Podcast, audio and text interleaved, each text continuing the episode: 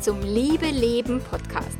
Dem Podcast für all diejenigen, die ihre Beziehung und ihr Liebesleben erfüllt, lebendig und glücklich leben wollen.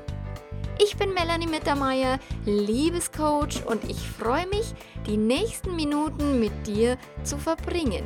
Schön, dass du da bist. In der heutigen Episode geht es um die fünf Lügen über das sexuelle Verlangen. Viel Spaß!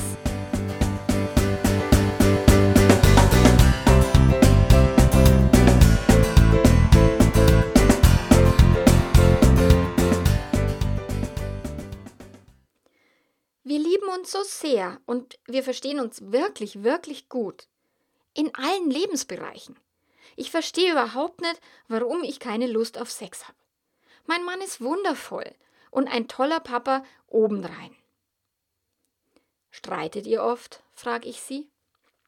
Nein, überhaupt nicht. Wir sind ein harmonisches Paar. Ich könnte es sowieso nicht ertragen, wie andere Paare sich oft anmotzen oder sich sogar anschreien, um Gottes Willen. Na dann, lass mich mal was anderes fragen. Wie schaut's denn aus mit deiner Unterwäsche? Ah ja, naja, schon lang nur Baumwolle, hat's gesagt. Ich bin den ganzen Tag mit den Kindern daheim oder am Spielplatz. Da ist dieses ganze Spitzenzeug einfach unpraktisch und es zwickt auch immer so. Hm, wann warst du denn das letzte Mal alleine irgendwie aus? Wann bist du das letzte Mal weggegangen? Ach, geh, weggegangen. Ich meine, die Kinder sind noch klein. Das ist bestimmt schon fünf Jahre her. Die Kleinste schläft noch nicht einmal durch und, und, und weißt du, sie braucht mich oft mitten in der Nacht. Der Schlafmangel kommt dann noch dazu. Und ganz ehrlich, ich kann auch nicht schnell mal von einer Mama irgendwie auf Sexbombe umschalten. Das schleichende Sterben der sexuellen Leidenschaft.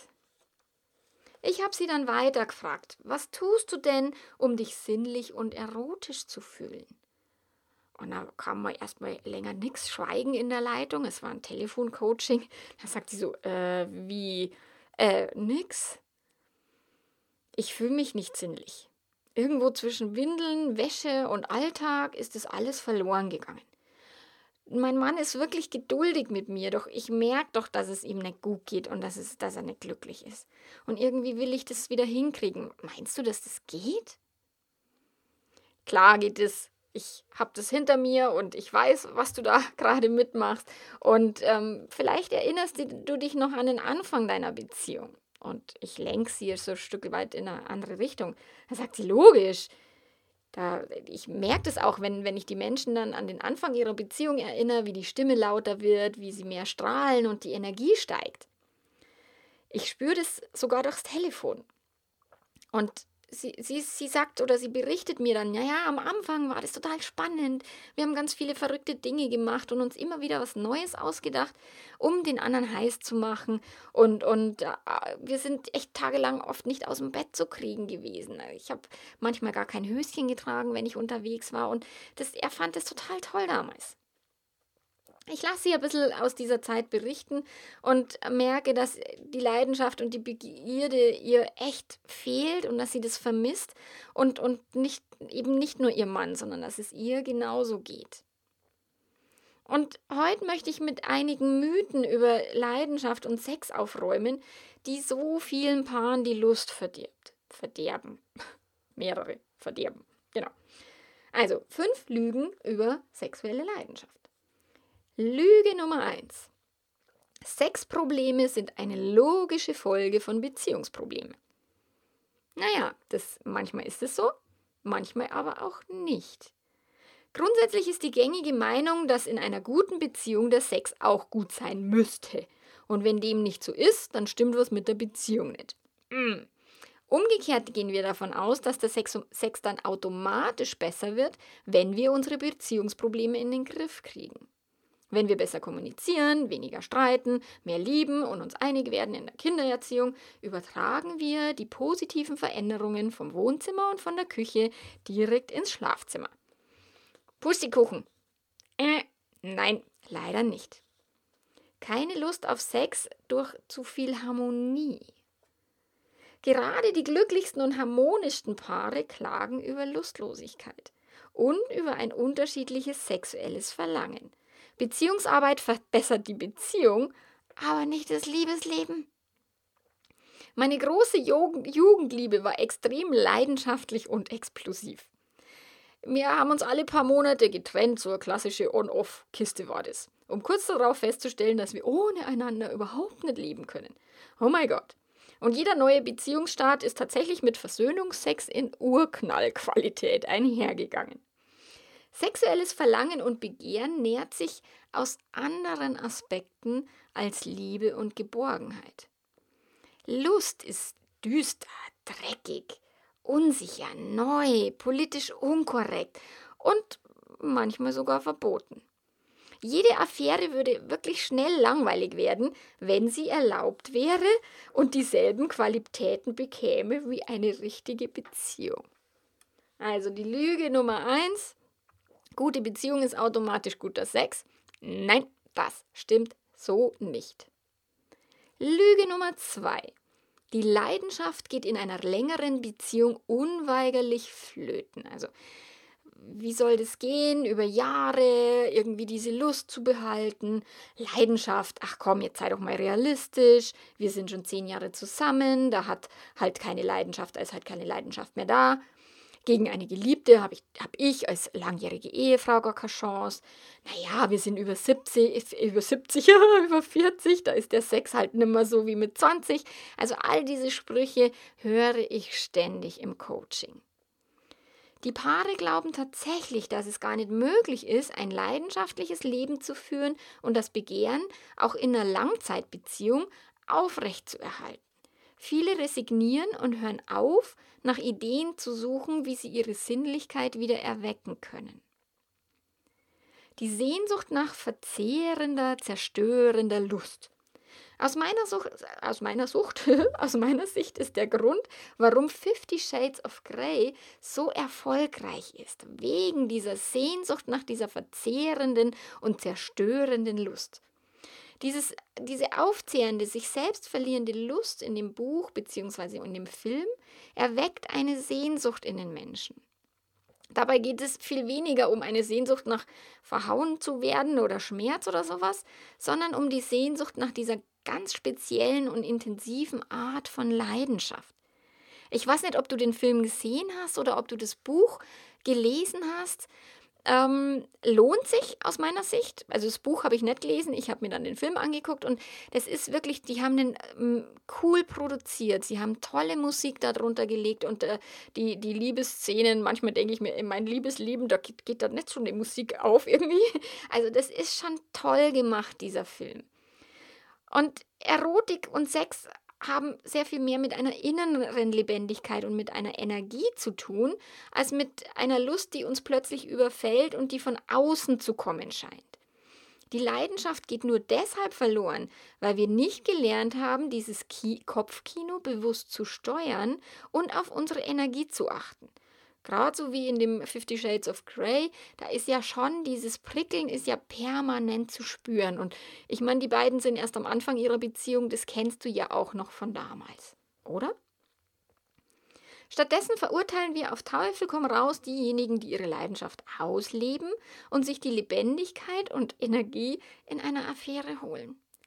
Es ist immer nur so, dass wir Frauen noch weniger ähm, dürfen, also unsere Sexualität so leben dürfen, wie wir das wollen oder es zumindest dann öffentlich kundtun dürfen.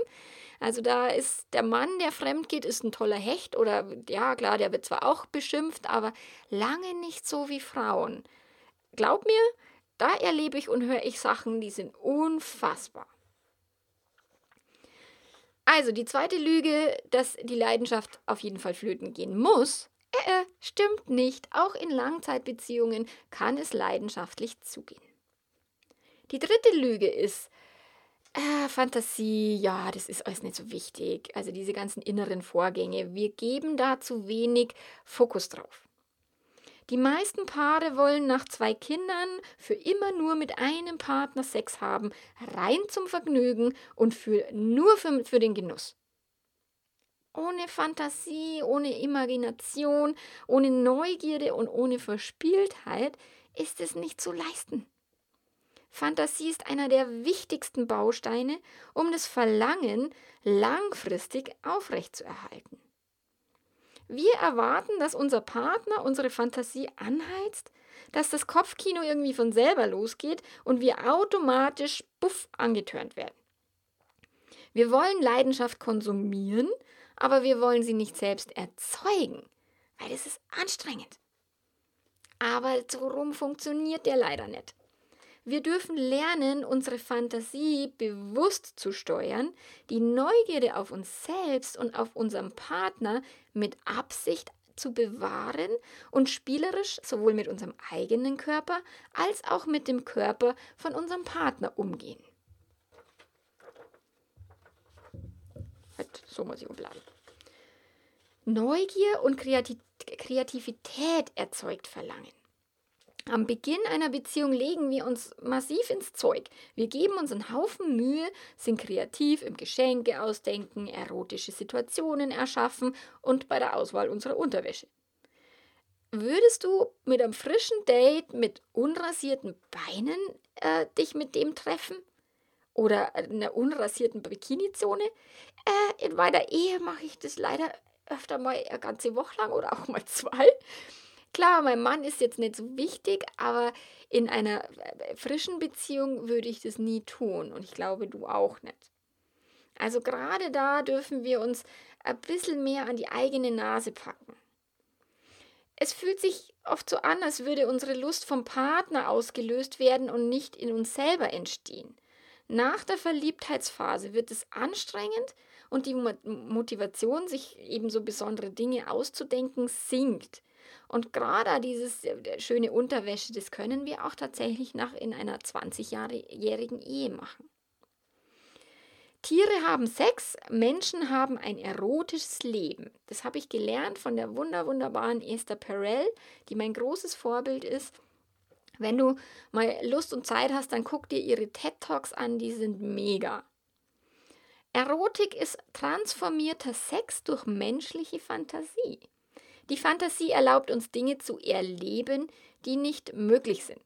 Zum Beispiel Sex mit George Clooney, mit Brad Pitt ist jetzt wieder ein bisschen wahrscheinlicher, oder mit dem verheirateten Nachbarn zu haben. Auch wenn wir das niemals ausleben würden wollen oder müssen, oder naja, der George Clooney ist jetzt echt sehr unwahrscheinlich, ähm, aber die Fantasie hilft uns, unsere eigene Lust hochzuhalten. Während meiner Fremdliebe hat mein Kopfkino erotische Blockbuster gezeigt, gegen die sich Fifty Shades of Grey hätte verstecken können. Ohne Werbepause, also wirklich einen ganzen Tag, ich habe schon quasi gar nichts anderes mehr im Kopf gehabt. Unglaublich. Vermutlich wäre das echte Erleben nur ansatzweise an die Qualität meiner Träume herangekommen. Schätze ich jetzt mal. Ich habe es leider nicht ausprobiert oder vielleicht auch Gott sei Dank, wer weiß. Nur ähm, wahrscheinlich wäre tatsächlich das im echten Leben gar nicht so krass toll gewesen, wie sich mein Gehirn es ausgedacht hat. Die Zeit dieser Fantasie möchte ich aber niemals missen. Das war so großartig. Und sogar heute, nach, nach ewiger Zeiten, wo das ja schon längst nichts mehr ist mit der Fremdliebe und ich ja gar nicht mehr verliebt bin und so, helfen mir tatsächlich diese Bilder, diese inneren Bilder und Filme, um meine Lust in meiner Ehe zu steigern. Also, die sexuelle Lust hängt sehr viel mehr mit Fantasie zusammen und die Lüge, es ist eine Lüge, dass wir diesen inneren Bildern nicht so viel ähm, ja, Bedeutsamkeit beimessen. Die vierte Lüge. Kinder zerstören die Erotik. Jetzt habe ich zwei Kinder, was brauche ich noch? Sex? Naja, wir haben Kinder, ein heißes Liebesleben, willst du mich verarschen? Für viele Paare ist es leider langweilige Realität, dass sie ab dem ersten Kind ähm, ein, ein, also dass ihr Liebesleben einschläft und immer langweiliger oder immer auch in der Quantität halt viel, viel seltener wird. Die erotische Energie scheint verpufft zu sein, auf nimmer, nimmer Wiedersehen. Und tatsächlich war es bei mir auch so. Oft ist es so, dass die erotische Energie umgelenkt und auf die Kinder projiziert wird. Mit den Kindern kuscheln und spielen wir, wir lassen uns kreative Geschenkideen einfallen, sie bekommen von mir einen handgefüllten Adventskalender, neue Klamotten und auch aufregende Erlebnisse. Gelegenheit macht Liebe. Kinder verknappen einfach die Gelegenheit. Gleichzeitig werden dann durch die Kinder eben unsere Ressourcen knapper. Wir haben weniger Zeit, weniger Geld, weniger Schlaf und weniger Energie. Und die knappen Ressourcen stecken wir in die Kinder und in die Familie. Die Partnerschaft und der Sex fallen dann hinten runter. Hm. Wir dürfen lernen zu verstehen, dass wir trotz Kinder nicht nur Eltern sind. Wir sind auch Individuen und Liebespartner.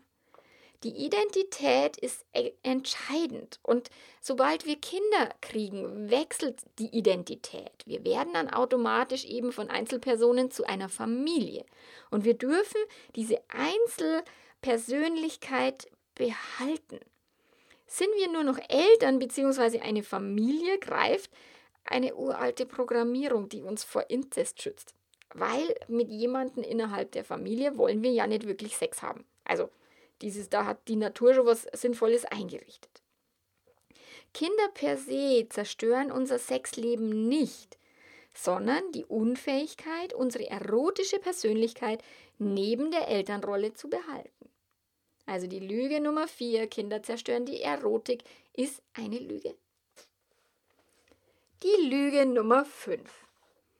Untreue ist ein Indikator für Beziehungsprobleme. Naja, in vielen Fällen stimmt es. Also bei mir landen ganz, ganz viele Menschen nach einer Untreue, nach einer Affäre. Und ja, äh, die Beziehung hat äh, sehr viele Jahre schon ähm, gelitten, sage ich jetzt mal. Also sie haben viele Dinge unter den Teppich gekehrt, sie haben viele Dinge nicht angesprochen, sie haben viele Dinge nicht gemacht, die sie hätten machen sollen. Nur es stimmt nicht in allen Fällen und nicht automatisch, weil eine Affäre und ein Fremdgehen hat so viel mehr Aspekte als nur eine kaputte Beziehung. Sobald einer fremdgeht, heißt es, dass irgendwas fehlt. In sich selbst, im Partner oder in der Beziehung. Wenn in der Beziehung alles passen würde, müsste er sie ja nicht fremdgehen. Und genau das ist Bullshit. Das stimmt so nicht. Kein Mensch auf dieser Welt ist so perfekt. Kein Partner auf dieser Welt kann dir alles geben. Keine Beziehung auf dieser Welt erfüllt alle Wünsche, Träume und Sehnsüchte. Das ist nicht möglich. Selbst in der glücklichsten Beziehung besteht weiterhin die Gefahr, dass einer fremd geht, sich anderweitig verliebt oder einfach nur mal neuen Sex haben will. Die Hollywood- und Disney-Romantik ist einfach Blödsinn. Wir fallen auf eine romantische Idee herein, dass wir den Traumprinz, die Traumprinzessin finden müssen, dass dann und dann ist er sie für immer alles für uns. Umgekehrt genauso. Und unser Partner hat uns erwählt, also sind wir quasi für immer alles für ihn oder sie. Wenn der Sex schon fast nicht mehr stattfindet, soll der Partner trotzdem nur Augen für seine Liebste haben und alle anderen Frauen ignorieren. Es ist völlig natürlich, dass wir uns von anderen Menschen angezogen fühlen, jetzt mal echt. Es ist verständlich, dass wir ab und zu das Prickeln, die Neugierde, das Unbekannte, das Mystische fühlen und erleben wollen. Natürlich müssen wir das nicht alles immer sofort umsetzen, nur dass der Wunsch da ist, der ist sehr menschlich und sehr normal. Viele Paare hängen jeden Abend vor dem Fernseher ab. Wo bitteschön ist denn da Platz für Abenteuer? Die verbissene Forderung nach Treue erstickt das Verlangen auf Sex. Wenn du keine Lust auf Sex hast, dann kannst du dir folgende Fragen stellen und beantwortet sie dir so ehrlich wie möglich. Vielleicht hockst dich mal mit einem Notizbücherl und mit, mit Zettel und Stift hin und schreibst da auch vielleicht was auf. Betrifft die Lustlosigkeit nur deinen jetzigen Partner oder war das früher auch schon mal so? Was ist mit Flirts außerhalb deiner Beziehung? Heizen die dich an? Was macht dich an? Was macht dich neugierig? Wie fühlt sich dein Körper an?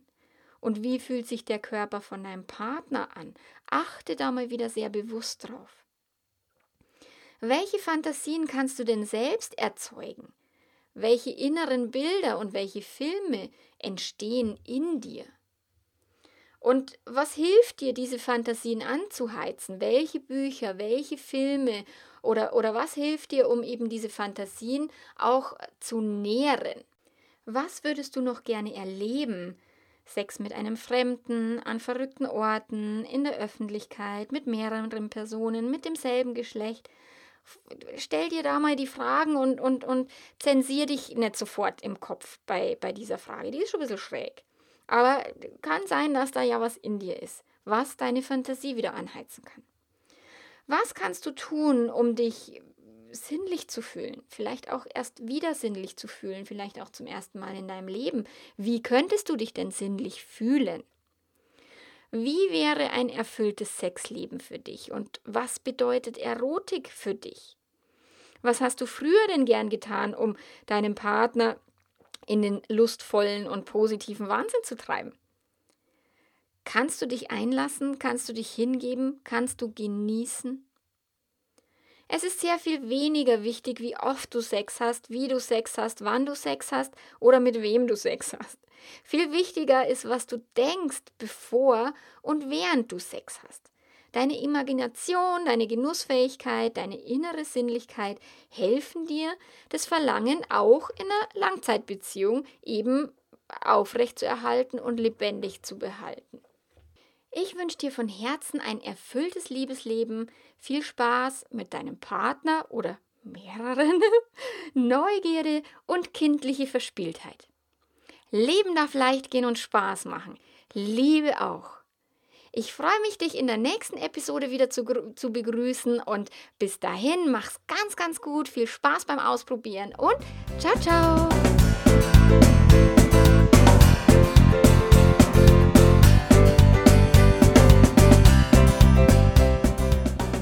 Diese Episode nachlesen möchtest, kannst du das gerne tun.